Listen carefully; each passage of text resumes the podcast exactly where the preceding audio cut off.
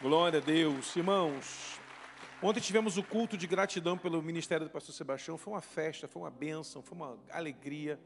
Quem esteve aqui ontem, diga amém, meu irmão. Você que não veio, está no canal do YouTube, está lá registrado, salvo, gravado, uma noite espetacular.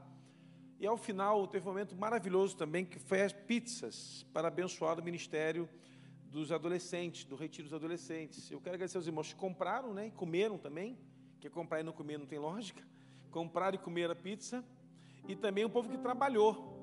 Porque para você, às vezes, irmão, chega na igreja, você pensa que tudo que está acontecendo aqui foi assim, instalou o dedo, aconteceu. Não, meu irmão, tinha alguém lá separando farinha, misturando com fermento, fazendo é, recheio, é uma trabalheira, o povo chegou mais cedo, saiu mais tarde.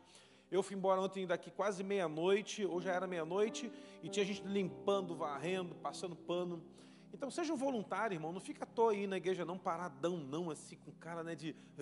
Não, vem ajudar, vem servir, vamos trabalhar, irmão, vamos botar a mão na massa. Vou te dar um exemplo: Jesus estava numa casa pregando lá a palavra e apareceram uns camaradas com um paralítico numa maca, numa padiola, e não conseguiram entrar na casa. Os caras subiram no telhado, abriram o telhado, desceram o cara lá de cima. Se não fossem os quatro amigos, aquele moço, mesmo tendo Jesus naquela casa, terminaria paralítico mas o poder de Jesus estava ali dentro. Mas houve toda uma ação conjunta de voluntariado abençoando aquele momento. Então, meu irmão, a forma como você se movimenta, você abençoa alguém e abençoa uma vida. Então, se movimente, se coloque à disposição.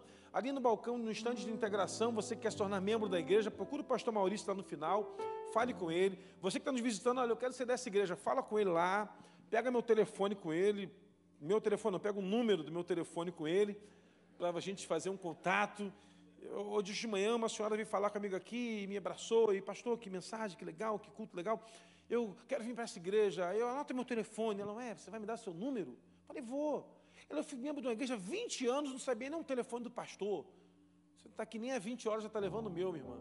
E pode mandar mensagem que a gente conversa. Então vamos lá, eu demoro a responder, irmão, eu demoro, eu confesso meu pecado. Mas uma hora chega a mensagem de volta. Então vamos estar juntos, vamos envolver, vamos trabalhar, vamos servir ao Senhor, vamos ir para o céu juntos, levando uma multidão para a glória de Deus, amém? Ninguém chega no céu sozinho, então vamos chegar a trabalhar. Então, para um, é, Jesus operou um milagre, e aí os caras foram embora, o paralítico saiu da casa andando com a pá de ola, com a maca embaixo do braço, e alguém foi lá arrumar o telhado que foi danificado. Então, enquanto um está trabalhando, Deus está operando. Deus quer usar a sua vida nesse trabalho em nome de Jesus. Amém? Irmãos, eu vou falar uma série de pelo menos três semanas ou quatro. Vai aparecer o tema aí, níveis de batalha. Vai aparecer. Não vai. Aí, meu irmão. O povo da mídia está trabalhando lá, ficou naquela casinha lá, ó. Aquele vidro fumeu. eu não estou vendo você, não, mas vocês estão me vendo. Estou de olho em você. Ah, agora estou vendo. Vai ficar ligado aí. E aí, irmãos, eu queria começar essa, essa, não uma série, mas algumas palavras, como se fosse um estudo bíblico, para a gente aprender algumas coisas. E eu queria começar hoje falando sobre o porquê temos que ter esse entendimento em níveis de batalha. A nossa vida, irmãos, é pautada por altos e baixos. É muito pouco provável que alguém esteja sempre no nível lá em cima. É como uma montanha russa. Ora você está lá em cima, horas né, você está dando aquela descida. E de vez em quando você desce numa velocidade tão grande que. Eu não sei você, eu não gosto desses brinquedos, porque quando eu vou parece que a alma sai do corpo. Eu não sei você. É um negócio meio esquisito, né? Que a montanha russa sobe. Então, tem pessoas que vivem altos e baixos na caminhada de fé. Quando na verdade Deus nos chama para níveis de batalha nas regiões celestiais, em lugares mais altos. O nosso grande desafio então é entender contra quem estamos lutando, por que motivo estamos lutando e quais as armas que estamos utilizando. Tem muita gente que está na batalha certa usando a arma errada. Tem muita gente que entrou na batalha e está usando a ferramenta correta, mas da maneira errada. Eu não sei você, mas uma vez eu já apertei um parafuso com uma faca. Quem nunca fez isso me atire a primeira pedra parafuso estava meio bambo, a preguiça de buscar uma chave de fenda foi muito grande, eu peguei a ponta da faca e comecei a apertar. Funciona, mas não foi projetado para aquilo. Tempos depois o parafuso afrouxou e espanou de novo. Aí eu peguei a ferramenta e apertei com toda a força possível e o parafuso ficou no lugar. É possível que você esteja com a ferramenta errada, talhando na batalha que o Senhor te colocou para te dar a vitória, e a vitória não chegou porque você não está usando as ferramentas corretas. Vamos tentar nesses dias aprender isso e crescer nesse, nessa caminhada. E a cada domingo você esteja aqui, anote tudo, guarde essas informações, que elas serão fortes e serão importantes na sua caminhada, em nome de Jesus. Amém? Vamos lá, Efésios capítulo 6. A partir do versículo 10, Efésios 6, a partir do versículo 10. Quem achou, diga amém. Diz assim: E finalmente, meus irmãos, sedes fortes no Senhor e na força do seu poder. Revesti-vos de toda a armadura de Deus, para que possais estar firmes contra as astutas ciladas do diabo. Porque a nossa luta não é contra a carne ou sangue, mas sim contra principados e potestades, contra governantes das trevas deste mundo, contra as maldades espirituais nas regiões celestiais. Portanto, tomai toda a armadura de Deus, para que possais resistir o dia mau, e havendo feito tudo, ficar firme. Portanto, estáis firmes, tendo cingido os vossos lombos com a verdade, vestidos com a couraça da justiça, calçando os pés com a proclamação do evangelho da paz, tomando sobretudo o escuro da fé, o qual poderá apagar os dardos inflamados do maligno. Tomai o capacete da salvação e a espada do Espírito, que é a palavra de Deus, orando em todo o tempo, com toda oração e súplica no Espírito, vigiando nisto com toda perseverança e súplica, e, por, e fazendo isso por todos os santos. Posso ouvir amém? Eu quero compartilhar com você então esse texto. Primeiro a gente tem que, assim, quando a gente vai ler um texto bíblico, irmãos, vocês já sabem disso, mas eu só vou te relembrar. É importante entender alguns predicados que são apresentados.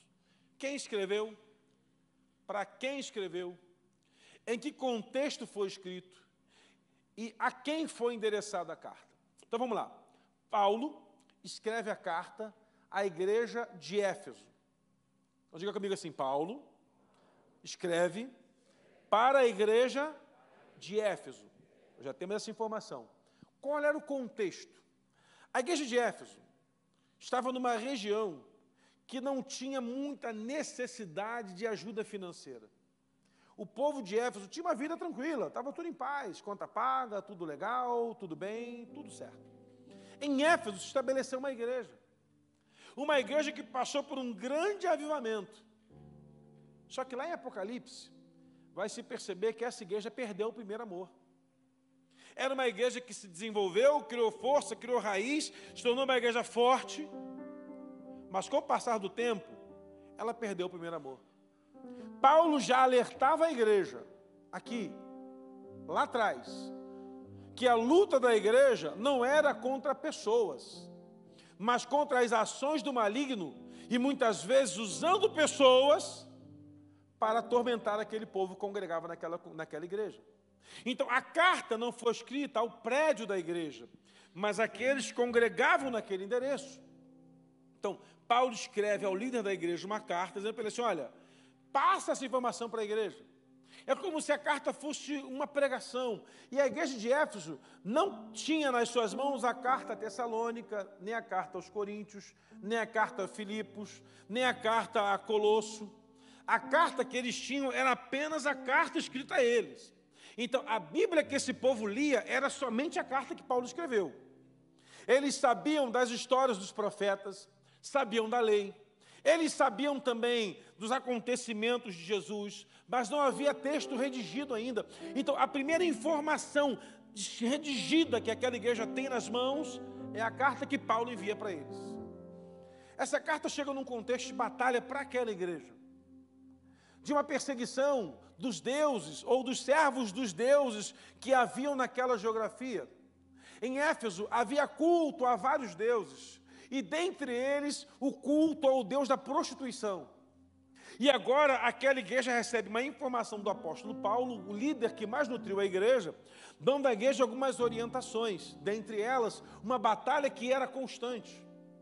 E Paulo dá todas as ferramentas possíveis, e é interessante que esse texto, ele ultrapassa as paredes daquela igreja e chega até nós. E quando lemos esse texto, podemos tirar ensinamentos profundos, verdadeiros e claros para a nossa caminhada, que servem para a gente hoje colocar em prática no nosso nível de batalha. Ou seja, a carta que Paulo escreveu pretensamente a falar da igreja de Éfeso, ela transpôs o tempo. Passaram centenas de anos e chegou até nós. Isso prova que a Bíblia ela é verdadeira palavra de Deus e ela é eficaz, poderosa e ela ultrapassa os limites culturais, sociais e geográficos. Por isso que devemos amar muito a palavra de Deus. Posso ouvir amém? Quem ama a palavra de Deus é assim, eu amo a palavra de Deus. Irmãos, ame a Bíblia. Olha que coisa. Uma carta escrita há mais de 1.800 anos atrás chega para a gente hoje e serve para o nosso ensinamento. Só a, Bíblia, só a Bíblia pode fazer isso. Não há outro livro que conseguiu subsistir o tempo com tanto poder como a Bíblia. Mas olha só que legal, olha que interessante. Paulo está escrevendo a uma igreja dentro de um contexto, e serve para a gente hoje. Olha o mundo que vivemos hoje. Olha quanto o inimigo tem tentado sutilmente derrubar a nossa caminhada.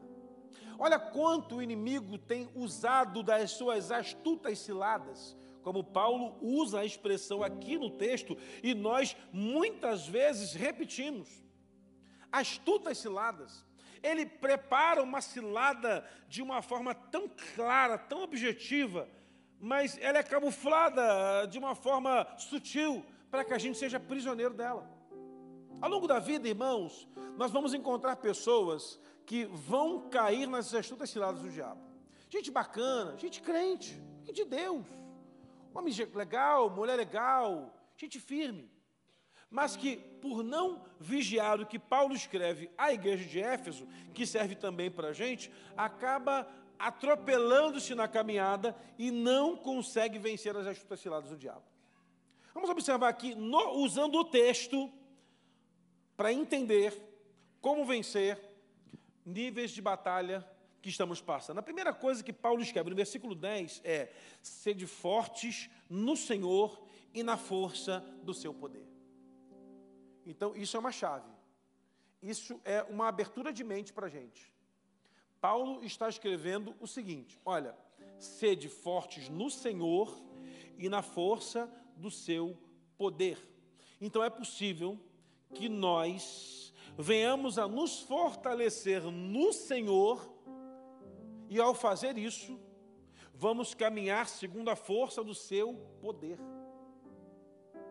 Há um poder de Deus liberado para nos guardar em nossa vida, irmão. Há um poder de Deus, há um poder de Deus liberado para ser fortalecimento para a gente. Eu fico olhando esse, esse, esse, esse, texto e me veio à mente, enquanto preparava essa palavra, um personagem dos desenhos do meu tempo de criança chamado Marinheiro Popai. Quem é mais antigo que lembra? O Mariano Papai é um personagem engraçado. Ele é apaixonado por uma menina magrelinha, feinha, chamada Olivia Palito. Você lembra disso, né? E ele está lá, ele é apaixonado pela Olivia Palito, e ele é um cara legal, e tem, ele é feio demais também, coisa horrível, e aparece o inimigo que é o Brutus. Quem já ouviu falar do marido do papai, diga amém aí. Eu não sou o único velho nessa casa. Hoje em dia, Pokémon, Digimon, Dragon Ball Z, eu sou do papai ainda, irmão. Hoje, já passou dessa fase, isso é também é do passado. Hoje o desenho é Peppa Pig. Gente, o que, que tem hoje em dia? Eu estou desatualizado de criança pequena. O Galinha Pintadinha também já foi. Patrulha Canina. Eu já vi, minha sobrinha já viu. É, como é que o tempo passa? Nosso tempo, mano, era o Spectroman. Lembra do Spectroman? Ultraman. Só foi na, na, na veia ali, tá. E como é que o inimigo faz? O Brutus vai e sequestra a Olivia, ela fica, pô pai, pô pai. E ele vai lutar com o Brutus, ele apanha, apanha, apanha, apanha, apanha, e meio que numa, numa áurea de milagre, espirra do bolso dele uma lata de espinafre. E aquele espinafre que já me faz pensar uma coisa ruim, ele fuma o espinafre pelo cachimbo. Já estavam querendo botar para a gente a maconha na nossa caminhada, né, irmão? Que não tem outra explicação. Espinafre no cachimbo, meu irmão.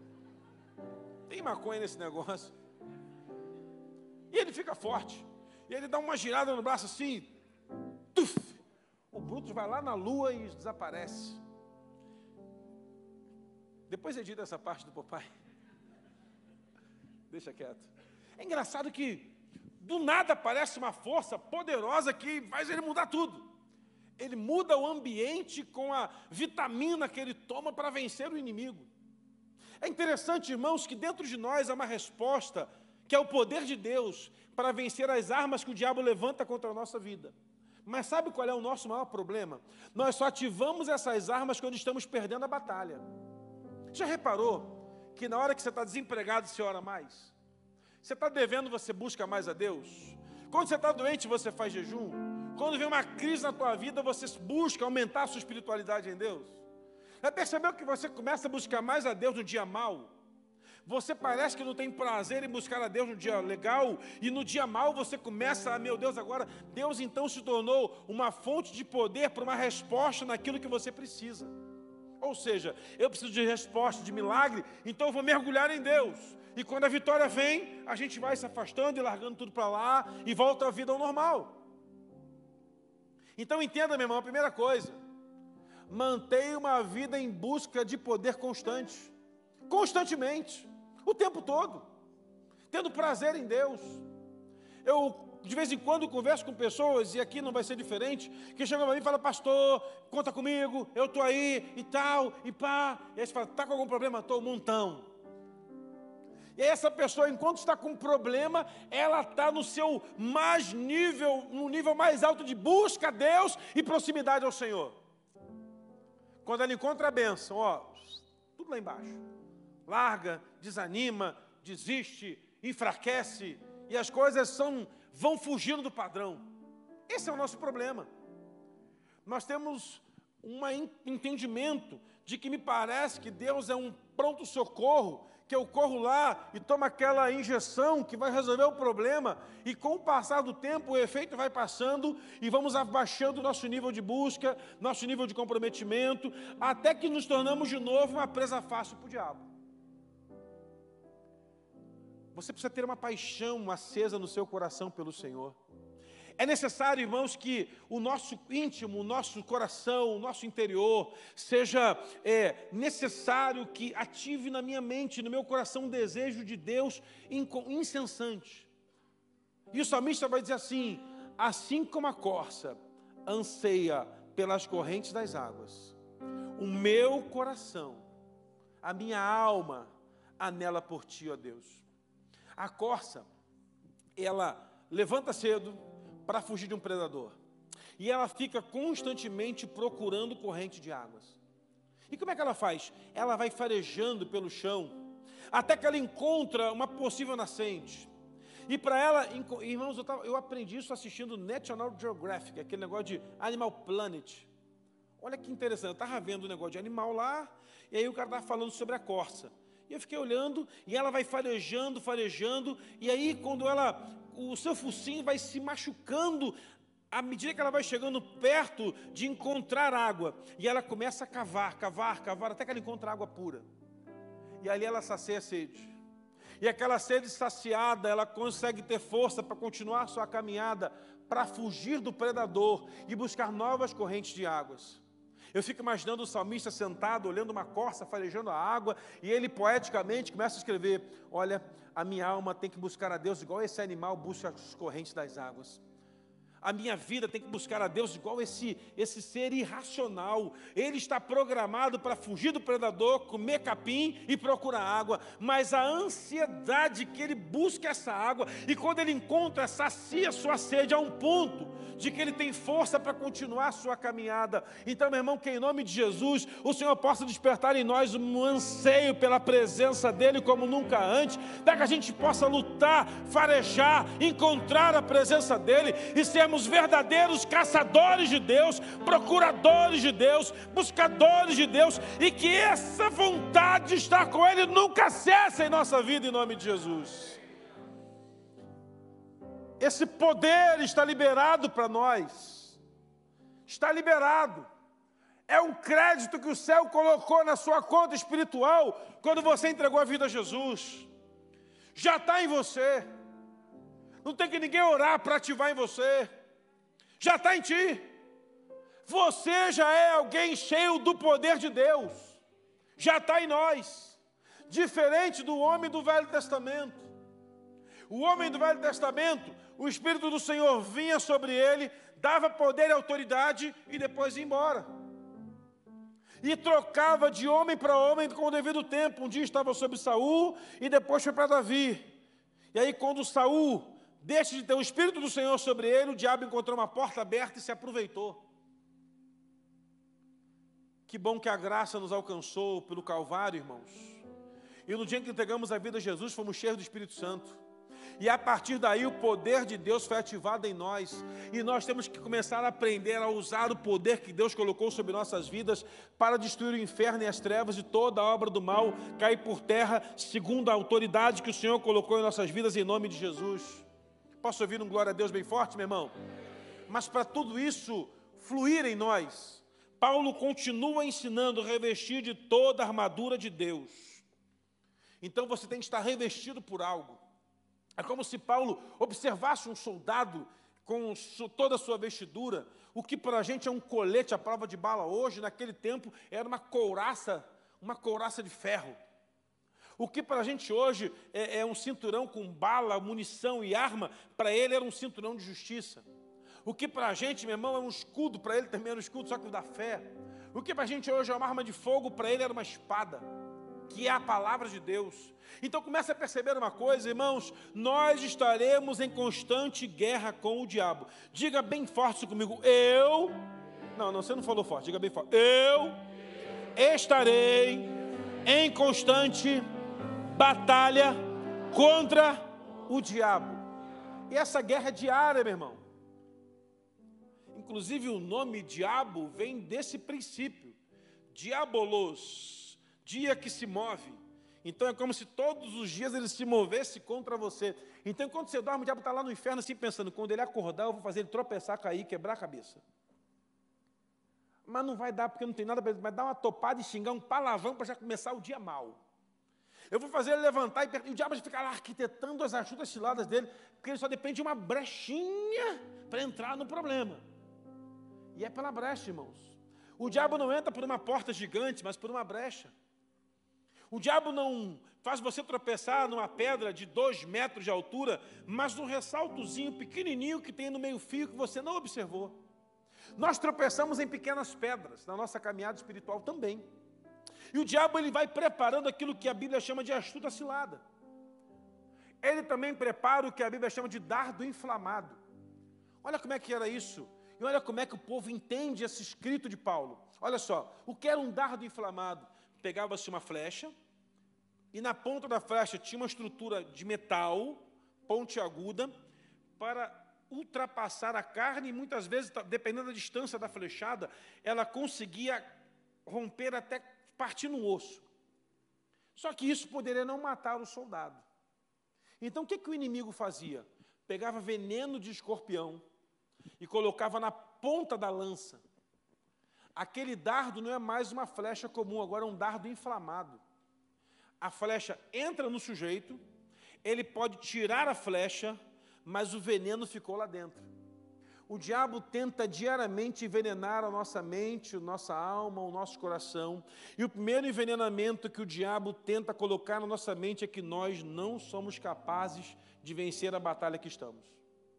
Essa é a primeira guerra que você tem que entender a primeira, o primeiro dardo que o diabo coloca na sua mente, na sua vida, é de que você está numa batalha que você não vai conseguir vencê-la. Eu não sei você, mas eu já passei por momentos que eu olhei e falei assim: Senhor, dessa eu não vou conseguir vencer. E esse é o prato feito para que o inimigo paralise a vida de muita gente. Você achar que o seu problema não tem solução. Isso nos faz esquecer que servimos o Deus de impossível. Isso nos faz esquecer muitas vezes que servimos ao Deus do sobrenatural, o Deus de coisas maiores, de níveis maiores. Temos que aprender, irmãos, com Paulo escrevendo a igreja de Éfeso uma coisa. Estamos em uma batalha constante contra o diabo, ele vai estar tentando contaminar e envenenar a nossa mente, e o problema é que nós estamos lutando contra a carne e contra a sangue. A nossa luta nunca foi com pessoas, sempre foi por aquilo que age por detrás delas. É impressionante o quanto você traz a batalha para o nível físico. A nossa guerra no nível físico, dependendo da nossa força, conhecimento, poder financeiro, poder aquisitivo, relacionamento, podemos perdê-la. Porque no nível físico, estamos todos equiparados pelo mesmo, pela, no mesmo patamar. A nossa batalha é em uma atmosfera espiritual, nas regiões celestes. Lá é que você é mais que vencedor em nome de Jesus. É lá que você nunca perde para o diabo. E o que, que o diabo quer fazer? Quer trazer você para lutar no nível da carne. No nível da carne você vai perder todas, irmão, todas elas, todas. Todas as batalhas que você lutar contra o inferno no nível da carne, você vai perdê-las. Mas quando você batalha no mundo do espírito, você já é mais que vencedor em nome de Jesus. Agora, como entrar numa atmosfera espiritual? Essa é a grande questão. Como eu acesso uma atmosfera espiritual? Como eu entro numa batalha lá naquele nível? Entendendo que as ofensas que o diabo destilou contra a minha vida, usando pessoas, não faz parte do caráter delas, mas de uma ação maligna. O diabo vai se levantar com pessoas para atormentar a sua vida, porque assim como nós servimos a Deus servindo pessoas, Pessoas servem a Satanás nas suas atitudes. Como é que você serve a Deus, irmão? Servindo pessoas, é o único jeito. Como é que eu vou mostrar meu serviço de amor ao Senhor? Servindo pessoas. Quer um exemplo? O povo da qualidade total é um exemplo disso. Como é que eles servem a Deus? Servindo pessoas, preparando cultos, chegando ali, colocando água para quem prega, organizando banheiro, limpando parede, arrumando coisas, pegando crachá, cadastrando visitantes, pegando o nome de quem chega, colocando fitinha no pai da criança. Assim, eles estão servindo a Deus, servindo pessoas. A única forma que você consegue servir a Deus é servindo pessoas. E tem pessoas que não servem a Deus, estão por aí perdidas. Passa então a servir a quem? Ao diabo. E o diabo usa essas pessoas que você não fez nada contra elas, nunca cometeu nada, absolutamente nada contra elas, mas elas simplesmente não gostam de você e tentam prejudicar você na sua trajetória. Por que isso? Porque o diabo, ele quer colocar uma semente de inflamação na sua alma para atrapalhar você de vencer batalhas na atmosfera espiritual. É perceptível, irmãos, que eh, na nossa caminhada o inimigo, ele sempre vai tentar roubar aquilo que nós temos planejado. Exemplo, você está fazendo um jejum de carne, aleluia. É o jejum mais difícil para o crente fazer, né, irmão? Fala, Bena. Jejum de carne é um negócio complicado. 21 dias sem comer carne, glória a Deus. Aí você recebe os 20 convites para churrasco. Dos 21 dias de jejum, só no último dia que você não é convidado para o churrasco. Mas os 20 anteriores são. Aí você chega num churrasco, lá. Aí chega lá com um pote de maionese embaixo do braço. Aí na maionese você bota é, batata, cenoura, bota maçã, ervilha, passas para estragar mesmo o negócio. Aí você está lá. Aí a farofa só tem bacon, nem tem farofa direito. Aí você senta na mesa, o arroz, botaram um bacalhau no arroz para atrapalhar o negócio. Aí você só vai comer a maionese. Aí a pessoa fala assim: você está fazendo o quê? É um jejum de carne. Misericórdia, para que esse sacrifício? Quem nunca ouviu isso na vida, né? Eu tô, estou tô no jejum de carne. Por que esse sacrifício? Jesus já fez todo o sacrifício na cruz. Eu ouvi isso a vida inteira, irmão, de gente que não faz jejum. Até um dia que eu estava lendo o, o, aquele pastor, o, o Benny Hinn, E a minha mente, ouvindo Benihim, minha mente abriu. Ele falou assim: crente que faz jejum, achando que está sacrificando para Deus, está jogando tempo fora e só está emagrecendo.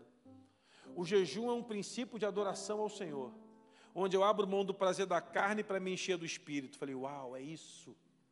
Por que, que você vai fazendo jejum de sacrifício? Mas quem falou que é sacrifício? É, jejum não é sacrifício, só, só para você, para minha adoração. Tá ligado como é que muda a chave? Tá ligado como é que a coisa faz diferença? Imagina você estar tá num banquete montado à mesa e fala assim: olha, eu estou abrindo mão do banquete porque eu quero estar com o Senhor, abrindo mão dos prazeres da carne para ser cheio do Espírito.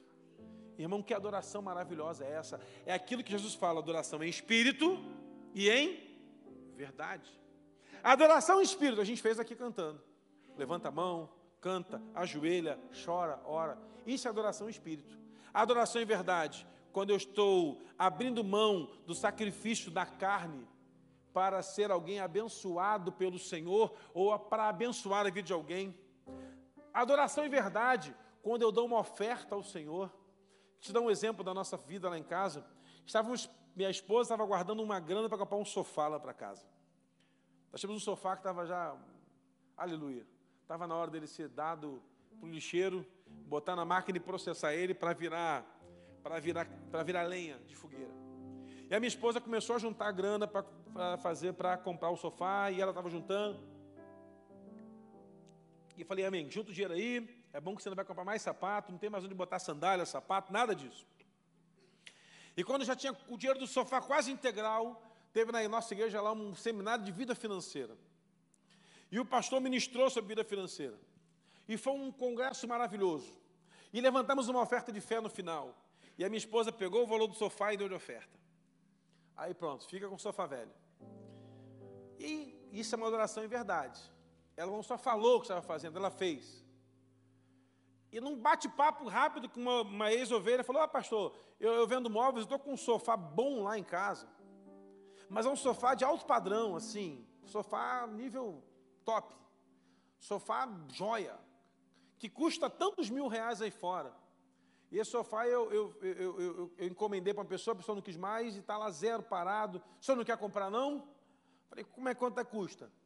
70% de desconto no valor real do sofá. Posso pagar em três vezes? Dei três cheques para ele, botei o sofá lá em casa. Fui pregar numa igreja, recebi um valor de oferta que cobriu o primeiro cheque. Fui pregar numa segunda igreja, recebi um valor de oferta que cobriu o terceiro, o segundo cheque. Fui pregar numa outra igreja, recebi o valor de oferta que cobriu o terceiro cheque. Sabe o que significa isso? Enquanto a minha esposa, em verdade, estava adorando o Senhor, colocando a sua oferta, Deus estava preparando o melhor para a nossa casa, porque Ele é fiel. Esse é o nível de batalha. O maior nível de batalha que passamos na nossa trajetória está hoje na vida financeira. Nós temos uma preocupação em achar que o dinheiro vai sustentar-nos para sempre. Irmãos, quem falou isso? O dinheiro nunca foi teu sustentador. O dinheiro nunca sustentou nem você nem ninguém. O teu sustento vem do alto, é Ele quem é o autor e consumador da sua vida e da sua fé. Sabe o que é interessante, irmãos? Começamos a achar que a nossa crise financeira ela vai ser vencida aqui na terra, não vai, vai ser vencida nas, nas regiões celestiais. Achamos que as nossas crises conjugais vão ser vencidas aqui na terra, elas serão vencidas nas regiões celestiais. Achamos que as nossas crises profissionais vão ser vencidas aqui na terra, elas serão vencidas nas regiões celestiais. Lá, uma vez eu ouvi um testemunho de uma moça do encontro chamado Caráter de Servo, aquilo me marcou. Aquela moça contou o testemunho dela de que ela estava desempregada e ela tinha um sonho de ir a Israel e não tinha condições alguma de ir a Jerusalém. E ela tirou o passaporte pela fé. E aí ela decidiu ir para a igreja limpar a igreja. Embora a igreja tivesse funcionário que limpasse a igreja, ela foi para lá limpar a igreja. E ela pegava a vassoura e varria o altar, e limpava, passava pano nas cadeiras, e limpava a janela, e, e ninguém, e assim, e, e essa irmã estava lá servindo a Deus, ela estava desempregada, não tinha dinheiro, estava numa luta tremenda, só o marido trabalhando, então ela botava filho para a escola e ia para a igreja, lavar banheiro. E uma moça chegou e viu ela fazer aquilo, fulana, você foi contratada pela igreja? Não, estou aqui servindo. Está ganhando quanto? Não, não estou ganhando nada. É, mas é, eu estou aqui servindo, aqui abençoando, aqui limpando aqui. eh, servindo a meu Deus aqui, é isso aí. E qual dia você vem? Vem todo dia. Tem culto no dia, no dia seguinte eu estou aqui trabalhando. A mãe falou assim: Uau, que maravilhoso, que joia, quero te abençoar. O que você está buscando de Deus aí na sua vida? Ela falou assim: Ah, minha irmã, o meu sonho é para Jerusalém. Aí a irmã falou assim: Olha, eu não consigo te dar uma passagem para Jerusalém, mas eu vou orar por você. Ela, tá bom. E essa irmã foi para a célula. E contou na célula o testemunho dessa moça. E a dona da agência de viagem estava lá, ouviu o testemunho e falou: Manda ela me procurar, que a passagem dela para Jerusalém eu vou dar de graça, para ela chegar lá, andar na Terra Santa, ser mergulhada no, ser mergulhada no Jordão, subiu, subiu o Sinai, subiu o Carmelo. Um dia a gente vai estar lá caminhando também em nome de Jesus. Fomos todos para Jerusalém. E essa mulher recebeu uma viagem para Israel, porque estava servindo na igreja. Ela podia estar reclamando pelo desemprego, mas ela foi para um novo nível de batalha. Ela sabia que o seu Deus era poderoso para realizar o desejo do coração que ela carregava. O Senhor cumprirá o desejo do teu coração quando você aprender a buscá-lo em espírito e em verdade. Nós queremos buscar a Deus em espírito, porque aí nós só estamos no ambiente, está tudo certo. Mas materializar isso é buscar em verdade. É buscar em verdade. Irmãos, olha que interessante. Paulo está dizendo o seguinte: ó, a nossa batalha não é aqui, é lá. Lá o diabo já está vencido. Nas regiões celestiais ele já está derrotado. Aqui você é presa fácil, porque o diabo se alimenta do erro da nossa carne. Mas quando a batalha é numa atmosfera espiritual, já entramos vitoriosos em nome de Jesus. Mas há todo um preparo para isso. E o preparo, Paulo chama de uma armadura de Deus. Paulo fala: tomai a armadura de Deus. É você ir e tomar posse dela. É você ir na direção dela e tomar para você. É uma busca. É algo que você vai perseguir, ir atrás, trazer para si. Tomar então o que? O escudo da fé. O que tem de crente sem fé hoje em dia, meu irmão, não está no pacote. Nós conhecemos mais crentes sem fé do que a gente de fé. Nós com, caminhamos com mais pessoas sem fé do que pessoas de fé. Pessoas que entram na igreja, participam da célula, estão nos cultos, fazem parte das orações, mas não conseguem crer que Deus ainda tem todo o poder no céu e na terra. E sabe qual é a maior, melhor forma de você exercitar a sua fé, meu irmão? Passando por adversidades. No dia mal você exercita a sua fé. Sabe o que me chama a atenção? Tem crente querendo fugir de batalha. É na batalha que a sua fé é aprovada. É na batalha que a sua fé é testada. É quando você não tem mais para onde ir, você vê mover Deus. Eu tenho um amigo que era pastor, antes de a gente ser consagrado, ainda era seminarista ainda, já, já estava formado ele também. E esse cara estava sem emprego, devendo o financiamento da casa, carro com busca e apreensão, a esposa foi mandada embora do emprego por justa causa, sem motivo, e uma loucura. O, cara estava numa luta tremenda, irmão, numa luta assim que não tinha preço. E esse cara me ligou no trabalho para ver se eu podia dar minha cesta básica para ele. E eu faria e fiz isso, inclusive. E ele ligou para mim, pô, cara, eu queria conversar contigo, fala, o que está vendo? Cara, eu estou mal, estou quebrado, e a empresa, está tá tudo ruim. Eu cheguei no fundo do poço. Falei para ele assim, cara, dá glória a Deus aí. Ele, não, você não está entendendo. Eu cheguei no fundo do poço. Então dá glória a Deus.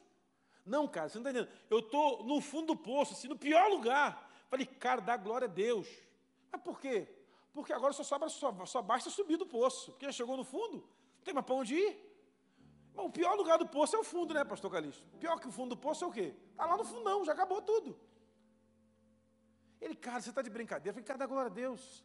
As portas vão de se abrir na sua vida, fica tranquilo. Passados seis meses, encontrei esse moço de novo. Deus mudou toda a história dele em seis meses. A esposa estava em outro emprego, ele estava recebendo um convite para ser pastor de uma igreja fora do Rio de Janeiro, estava com a sua filha saudável, a mulher agora já grávida, tudo em paz. Quem vive o momento achando que aquele momento, ao final da sua vida, está usando as armas físicas para a batalha. O nosso coração está na palavra e na palavra diz que o nosso Redentor vive e Ele é fiel para nos guardar até o momento final da nossa trajetória. Pode não parecer, você pode estar no fundo do poço hoje, mas o Senhor vai tirar você desse lugar para grandes coisas em nome de Jesus. No livro Pregação e Pregadores, há uma ilustração bem antiga que diz o seguinte: que um homem passeava por, uma, por um caminho e encontrou ali um pássaro no meio da lama, todo agarrado é, no barro do caminho. E aquele pássaro não conseguia voar, porque aquela lama já havia se petrificado sobre as suas asas, as suas penas, e ele estava quase que congelado com toda aquela sujeira. E esse homem pega aquele pássaro, coloca num balde, leva até o vilarejo, vai no poço mais profundo daquele lugar, desce o pássaro naquele balde até o fundo do poço e começa a bater com um balde no fundo do poço para que a água do poço entrasse no balde e o pássaro conseguisse se lavar. E assim faz, e assim acontece. Ele vai lá batendo o balde no fundo do poço, o pássaro, a água vai se caindo no balde, o pássaro vai se lavando, bebendo daquela água e começa a cantar feliz lá dentro. E aí um gavião ouve toda aquela cena, mergulha no fundo do poço, pega o pássaro, mata o pássaro e dá o pássaro de comida para os seus filhotes. No livro Pregação e Pregadores, o autor diz o seguinte: nem sempre que a gente coloca no fundo do poço está buscando o seu mal. Nem sempre também quem tira você do fundo do poço também está buscando o seu bem. De vez em quando Deus nos permite chegar no pior estágio da nossa vida para que a gente possa aprender a depender exclusivamente dEle. Batalha na atmosfera espiritual. Já viu um crente num dia mal glorificando a Deus? Esse cara é diferenciado. Já viu um crente sem grana, sem dinheiro, apertado, quebrado, arrebentado, vindo para o culto, servindo a Deus com alegria no rosto, pelo coração alegre, formoseia o rosto, cantando louvor ao Senhor? Esse cara está batalhando lá em cima. Mas um crente, por uma unha encravada, fica em casa murmurando porque Deus não está fazendo nada por ele. Está batalhando aqui embaixo. Deus está convidando você para batalhar lá em cima. Entender, meu irmão, que a sua luta não é contra carne e sangue. O dia mal você vai passar, o fundo do poço é passageiro, crises passarão. A promessa do Senhor sempre será eterna na nossa vida, porque Ele ainda é fiel. Percebeu, irmão, quando você está sem grana, você muda o teu humor. Parece então que você está servindo mais a Baal do que ao Senhor. Pessoas ficam mal-humoradas quando estão sem dinheiro. Irmão, de vez em quando você não vai ter o contrafilé na mesa, mas vai ter aquele meletão, omeletão. Pobre chama de fritada, rico chama de omelete. E faz com graça, irmão.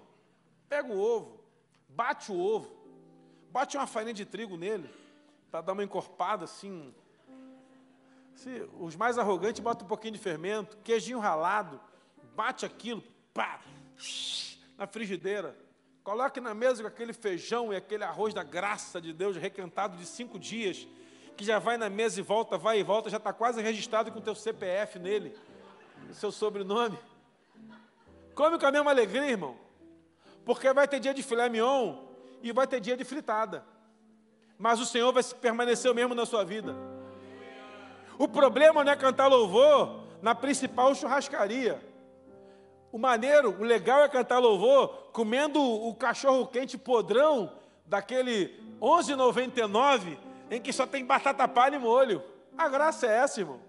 A graça da fé, irmãos, é mostrar para o diabo que você vai estar com Deus no dia bom ou no dia mal. Que você vai estar com Deus com a fartura na pobreza. Que você vai estar cantando louvor na saúde ou na doença. Não importa. A irmã Sueli lembra da irmã Antônia lá da Central, fazia hemodiálise. Eu já fui com essa irmã levar ela para hemodiálise uma vez. A mulher chegava na hemodiálise cantando louvor. Saía da hemodiálise arrebentada, meu irmão.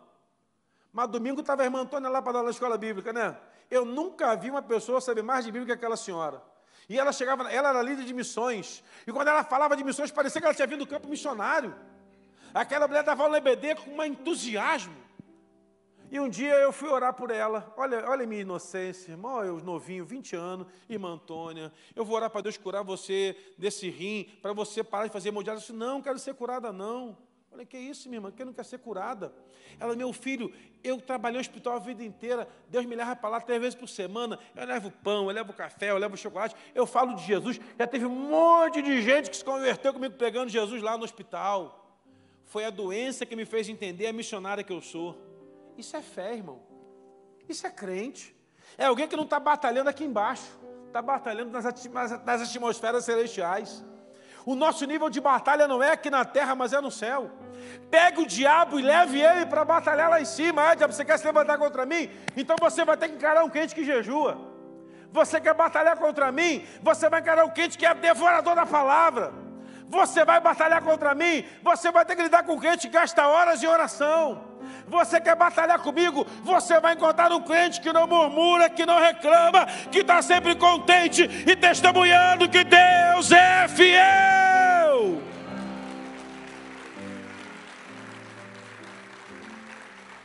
Uma vez o pastor Sebastião pregando lá na igreja onde eu era pastor, me chamou a atenção. Eu nunca tinha ouvido isso na vida. Ele falou: o contrário da adoração é a murmuração. De onde é que ele tirou isso? Ele falou: irmão, entenda uma coisa. Quando você não adora, você murmura. Eu falei: é isso. Peguei, já era. Nunca mais murmurei. Porque se a adoração exalta o Senhor, a murmuração exalta o inferno. Tá ligado, meu irmão? Fala assim: meu Deus. Pai Sebastião cara é fera. Se a adoração exalta Deus, a murmuração exalta o inferno. Enquanto Israel murmurava, a nuvem parava, não se movia. Parou a nuvem.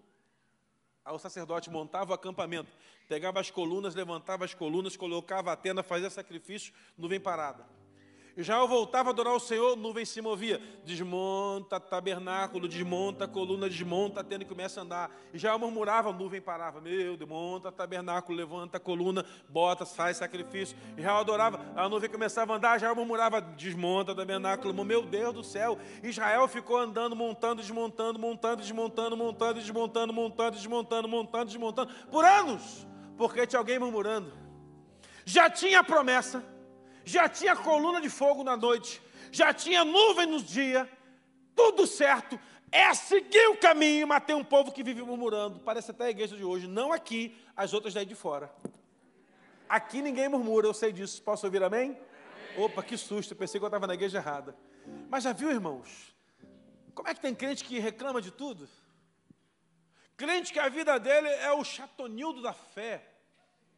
É o irmão chatonildo. Aleluia. É porque tem gente que tudo para ele está ruim, meu irmão. Está reclamando de tudo. Reclama de tudo. Misericórdia, meu irmão. Boca de caixão. Aprenda que você tem que adorar o Senhor no dia da adversidade. Eu fui visitar uma pessoa no estado terminal no hospital, irmãos. Uma irmã de 80 anos, 86 anos. Os médicos falaram, não tem mais jeito. Cheguei no hospital para fazer a visita, cheguei, dei a minha carteirinha lá, o cara falou assim, olha, o senhor é pastor? Eu falei, a visita aqui só uma hora antes da visita, não na hora da visita. Mas não tem com quem eu possa falar, não tem com quem você possa falar. Mas nenhuma pessoa, essa senhora está quase morrendo, infelizmente, volte amanhã, que todo dia visita, visita é de duas às três, você tem que chegar de uma às duas. Fui para casa, voltei no dia seguinte.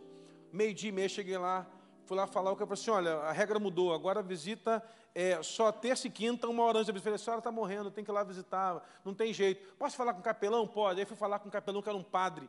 Aí falei, ô, seu padre, tudo bem? Tudo jóia? Eu vim aqui visitar uma pessoa, está estado terminal, ele não pode fazer. Puxa, ela está quase, essa irmã está muito mal, eu preciso visitá-la. A família está me cobrando isso, ela quer falar comigo e tal. E eu, aí, ele, tá, aí o padre foi comigo lá.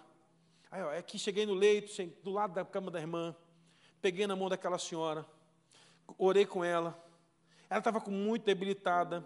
Eu comecei a cantar louvores com ela, baixinho. E a enfermeira passava e cantava junto, as enfermeiras, e até alguns médicos passando e cantando junto. A única visita que estava fazendo eu, o padre estava lá fora do corredor me esperando. E essa irmã falou assim comigo, pastor, eu sei que eu vou morrer. Não tem mais jeito. Estou no último estágio. Senhor tem algum recado para dar para o senhor aí?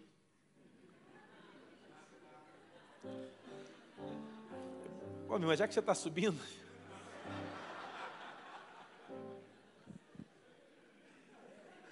Irmã Adília, uma mulher de Deus. Já que a irmã está subindo, quebra um galho para mim então. Eu vou te dar uma lista aí. E ela falou assim, pastor, canta para mim um louvor. Falei, meu Deus, aí que a mulher vai morrer mesmo. De raiva. Porque eu sei, pastor, que dessa noite eu não vou passar, não. Eu estou sentindo que Deus está me chamando, assim, só faltava o senhor falar comigo, chamando. E essa senhora veio contar, pastor, eu fui casada. Eu e meu marido viemos no bar bebendo. Fumava igual uma chaminé. Meu marido converteu, eu criticava a conversão dele a vida inteira. Ele morreu e eu criticava. Um dia eu entrei na igreja, aceitei Jesus, descobri um problema pulmonar que não tinha mais tratamento, era só morte. Não tinha mais volta. E eu falei para Deus assim, no dia do meu batismo, Senhor, me dá mais uns 20 anos aí para eu servir o Senhor. E essa semana eu completo 20 anos que eu me converti. Deus vai cumprir o que Ele me prometeu. Eu estou tranquila, sabe por quê, pastor? Porque em 20 anos de fé eu nunca reclamei. Dificuldade com o pulmão só funcionando, um rim só funcionando, fígado rebentado, e Deus me deu 20 anos. Tem coisa melhor do que isso? Aí eu falei assim: ora a senhora por mim, porque a senhora está melhor que eu. Eu ajoelhei, a senhora por mim aqui. Naquela semana ela entrou em coma, faleceu e fui para o sepultamento. E eu estava olhando para aquele caixão daquela senhora ali e os filhos, duas crentes e três não crentes. E os testemunhos eram: eu nunca vi uma mulher que mudou tanto de vida quanto essa. Eu fiquei pensando: como pode alguém fazer uma aliança com Deus no estágio tão ruim da vida e ter a convicção de que Deus vai permanecer até o final? E o Senhor me deu uma palavra no meu coração. Eu sou um Deus de aliança. Ele não quebra aliança, somos nós que quebramos. Sabe qual é o nosso problema, irmãos? Quando a gente está forte na fé, chutamos o diabo, quebramos as paredes, mas quando a coisa está difícil, a gente recua e fica acuado, igual um cachorrinho com medo de um cachorro brabo.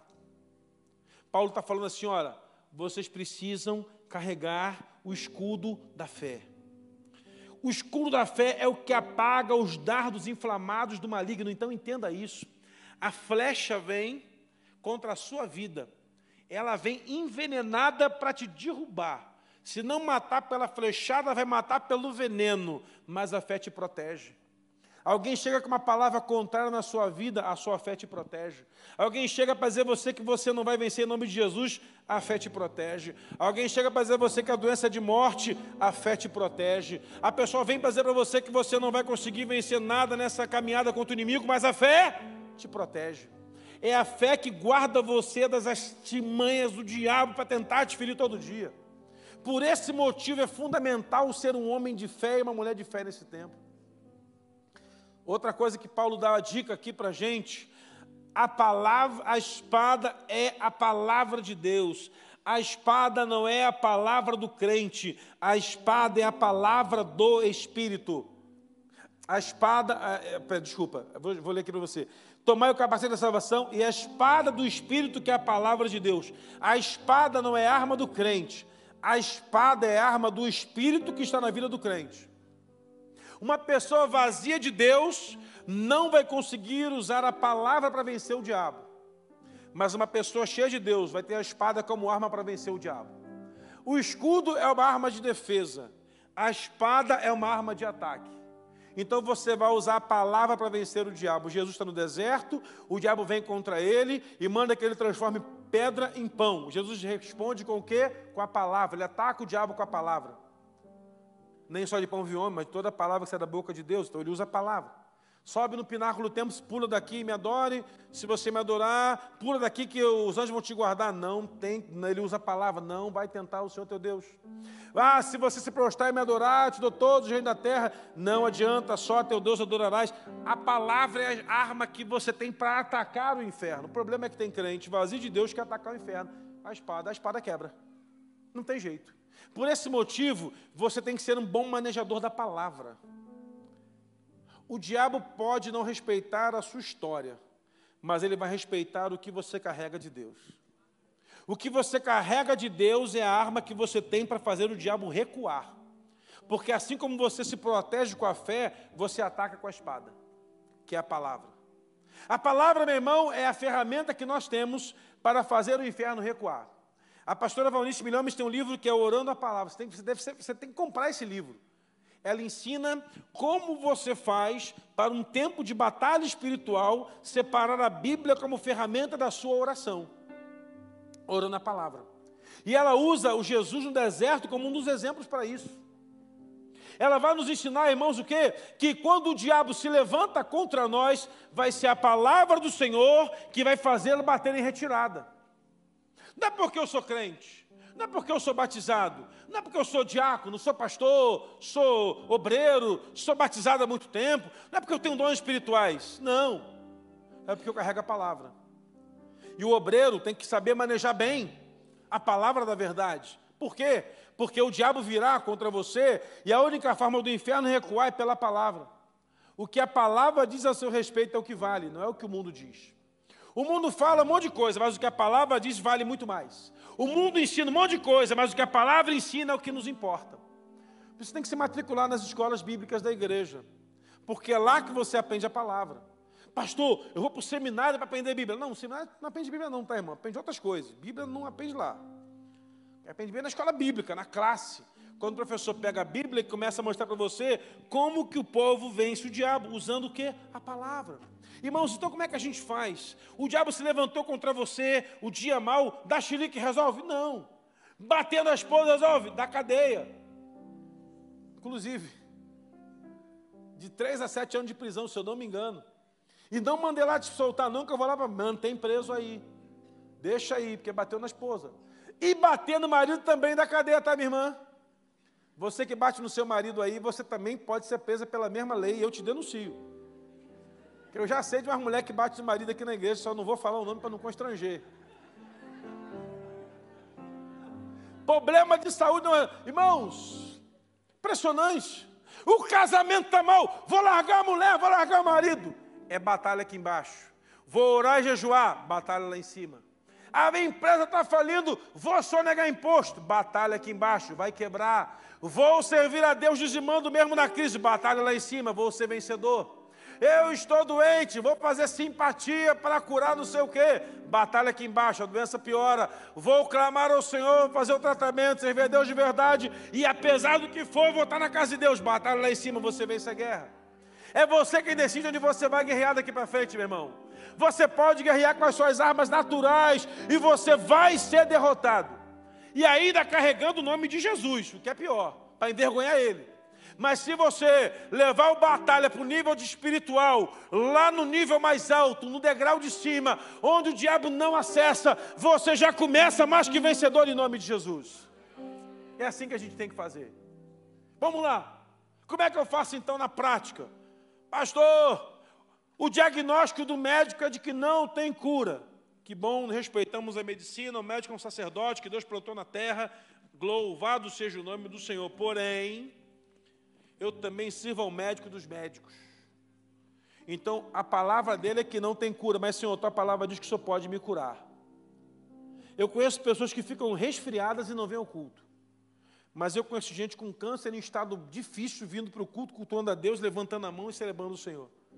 Como é que pode isso, meu irmão? Eu conheço gente, meu irmão, que deu uma topada, inchou o dedinho, está em casa. Eu conheço gente que quebrou, fraturou a perna, com fratura exposta, botou parafuso, estava no culto com a perna esticada lá, cultuando a Deus. O problema não é a doença, é como você reage ao que a fé te ensinou a reagir. Simples assim. Se você batalha aqui embaixo, já perdeu, já estou te avisando. Se você batalha lá em cima, vitória garantida em nome de Jesus. O casamento está por um fio, está arruinado, está acabado, não tem volta, não tem jeito, não tem mais nada. Irmãos, encontro com Deus, a gente preparando o pessoal para ir para o encontro com Deus. O marido foi com as malas do divórcio para o encontro, três malas. Eu indo embora de casa, parou o carro e falou assim: Pastor, eu só vou nesse tal de encontro aí, porque eu, eh, eu, eu pastor, eu estava indo para. Vamos lá, meu irmão. Entrou no carro, deixou parte da mala no carro, levou a mala. Lá no encontro, meu, pediu perdão à mulher, só love, só love. Chegou lá na igreja, deu testemunho, você é mulher da minha vida, que eu te amo tanto. Mandou comprar buquê de flores para dar para a esposa, com chocolate ainda. Eu falei, meu Deus. E o divórcio? O que, que é isso, pastor? Ele estava guerreando aqui. Passou a guerrear aqui. Deus quer levantar o nível de batalha dessa igreja em nome de Jesus. E nós vamos arrastar o diabo para as regiões celestes. E vamos derrubar principados e potestades nessa cidade em nome de Jesus. e seremos vitoriosos para a glória de Deus, porque se guerrearmos aqui embaixo seremos derrotados. Vamos guerrear lá em cima, porque lá em cima já está garantida a nossa vitória para a glória de Deus. Se coloque de pé glorificando ao Senhor, batendo palmas a Ele, dizendo que Ele é poderoso em sua vida.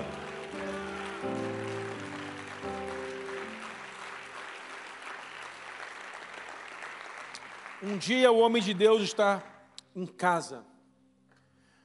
O exército dos inimigos manda um exército, o rei dos inimigos manda um exército todo contra ele. Sitiou toda a cidade. E o moço do profeta abre a porta e vê o gigantesco exército do inimigo contra ele. E naquele momento, o moço volta e fala: Profeta, não tem mais jeito. Profeta Eliseu, hoje você morre e vai ser preso. E o profeta sai para olhar e vê que tem um exército gigante e fala assim: Senhor, abre os olhos do moço para que ele veja. Maior é o que está conosco, maior é o exército do nosso lado do que o exército do inimigo. Guarde algo no seu coração, irmão. Maior é o que está em nós do que aquele que está no mundo. O exército que nós vamos guerrear é muito maior do que todo o inferno das trevas que se levantem contra nós. Por quê? Porque nós não batalhamos aqui, na carne perdemos, mas vencendo no Espírito em nome de Jesus. Erga sua mão, feche seus olhos. Diga para o Senhor o nível da sua batalha agora. Eu não conheço o nível da sua guerra, mas eu conheço a força do seu Deus. Eu não conheço o nível da sua batalha, mas eu sei que você já é mais que vencedor em nome de Jesus. Erga suas mãos. Se você puder, feche seus olhos, curve sua cabeça e comece a dizer para Deus qual é a crise, qual a adversidade, qual a luta que você está passando hoje. Diga, Senhor, eu creio, pela fé. Eu não estou vendo, porque fé não precisa ver, é crer. A fé, meu irmão, ela move-se pela nossa criatividade, de confiar, de que servimos um Deus que ainda tem todo o poder no céu e na terra.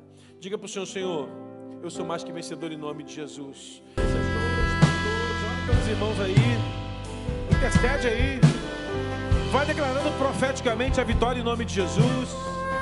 Vai declarando que as batalhas serão em regiões celestes. Vai declarando que as batalhas subirão de nível agora. Que a carne vai ser esquecida e que venceremos o diabo no espírito em nome de Jesus. Parece, Senhor, só parece. Só parece. Só parece. Só parece.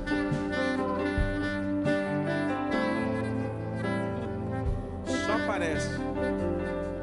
Vamos intercedendo para esse povo aí. Temos tempo ainda. Vai lá. Meu Deus. Vai intercedendo. Vai declarando palavras proféticas. Vai declarando palavra profética que Deus colocou nos seus lábios. Vai declarando, vai.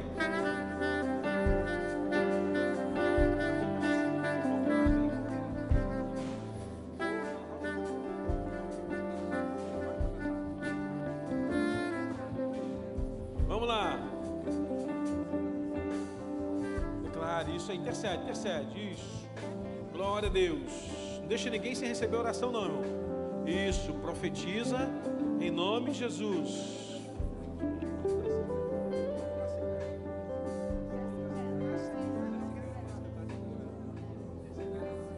Isso. Intercede, meu irmão. Você se ajoelhou no nível de batalha aqui na terra e vai se levantar no nível de batalha lá em cima, nessas regiões celestes onde você se torna mais que vencedor. É uma questão de tempo para o Senhor liberar aquilo que você tem buscado dele em nome de Jesus. Intercede, vai. Aqui no cantinho também, eu já orou com eles aqui? Já?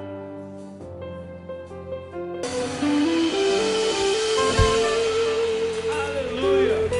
Se você está aqui hoje no altar, e quer voltar à casa do Senhor, quer retomar a sua caminhada de fé com Jesus, ou quer entregar a sua vida ao Senhor, levante sua mão, a gente quer ver você, quer receber você aqui nessa igreja, queremos cuidar de você, queremos integrar você numa célula. Tem alguém aqui que entrega a vida a Jesus, volta ao Senhor, aí no auditório, sentado, você quer voltar, levanta a mão bem alta, alguém vai até você.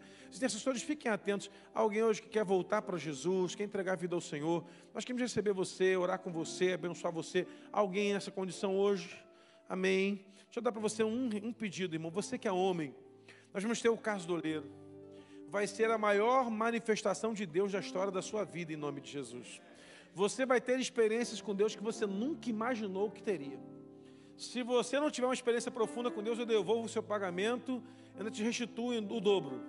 Você pode, já deixa o cheque preenchido contigo, se você quiser e tiver dúvida. Você só depositar na segunda-feira. Porque eu tenho convicção absoluta de que aquele lugar vai ficar pequeno para a glória de Deus.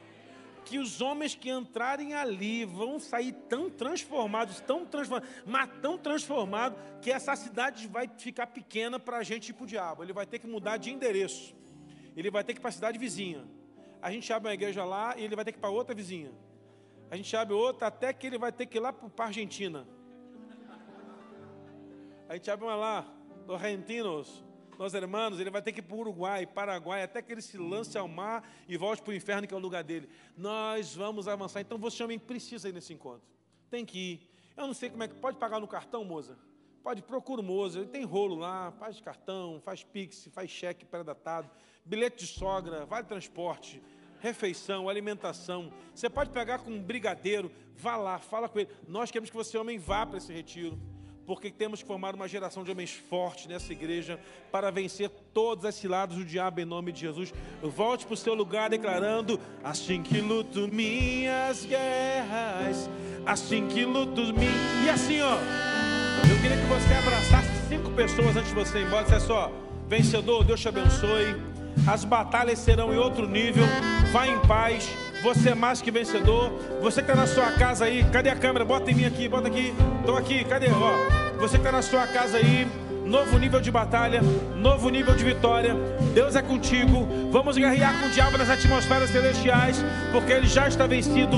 Uma semana de paz em sua vida e na sua casa, em nome de Jesus. Que Deus te abençoe. Até a próxima semana, sexta-feira, no culto de libertação. Deus te abençoe nesse tempo de restauração.